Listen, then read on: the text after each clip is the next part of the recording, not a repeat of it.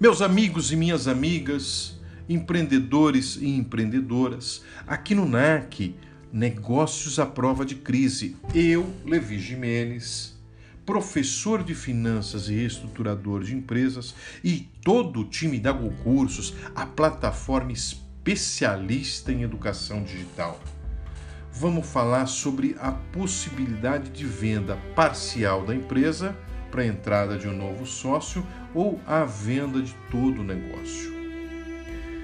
Quando empreendemos, o nosso objetivo é ter um negócio sólido, crescer, aumentar nossa riqueza pessoal, contribuir com a sociedade através dos nossos produtos e serviços, dar empregos, contribuir com a sociedade através dos impostos, de ideias, de novas formas de fazer negócio e por aí vai. As dificuldades são sempre vistas como pequenos empecilhos que nós vamos ter que passar ao longo do tempo.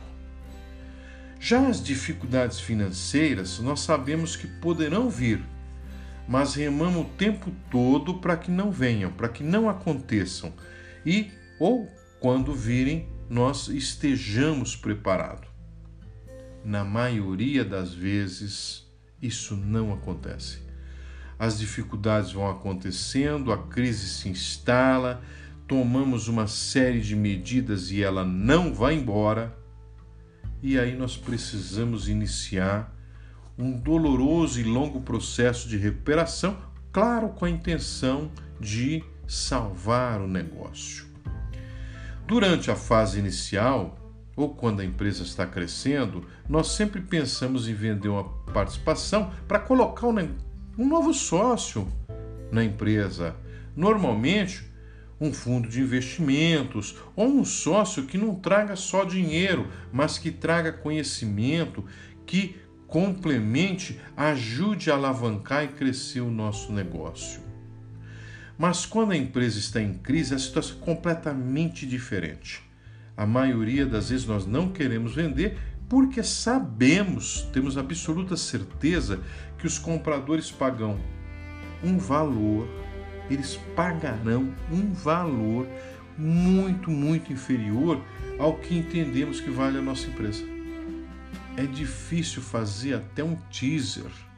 Teaser, gente, é aquele documento destinado a gerar interesse nos investidores onde tem informação sobre a empresa, aspectos operacionais, vantagem competitiva, né, ou vantagens competitivas e, claro, resultados do negócio.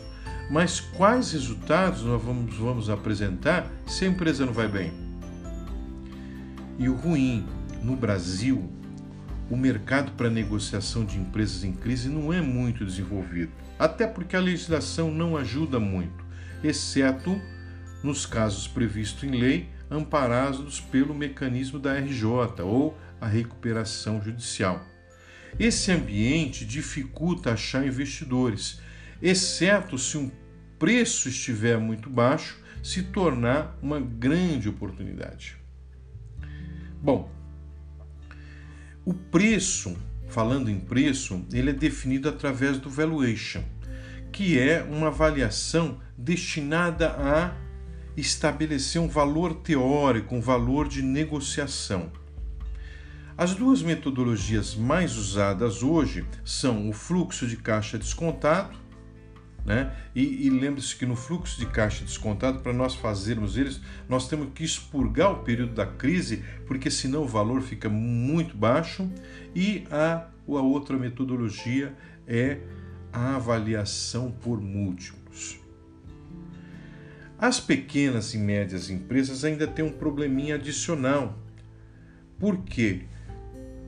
Esse problema existe em função da falta de confiabilidade dos dados, devido à ausência de dados auditados, muitas vezes à ausência de contabilidade, porque, embora seja obrigação de todas as empresas terem contabilidade, a maioria das empresas que estão sob o sistema de tributação do Simples Nacional não tem qualquer documento contábil financeiro, além do faturamento que é a base do imposto.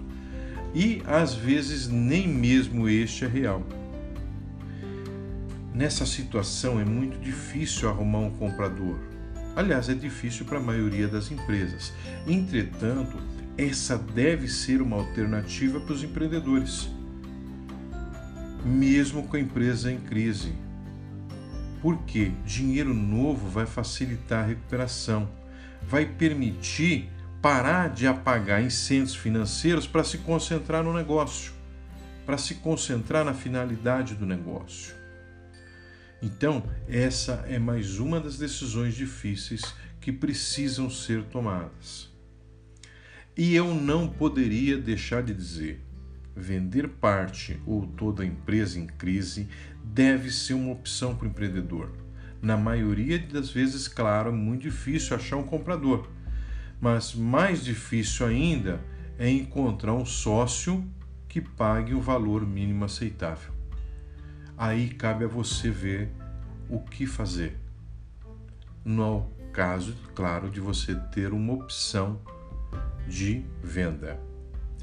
E fechando o dia, eu agradeço muito por você ter ouvido nosso podcast.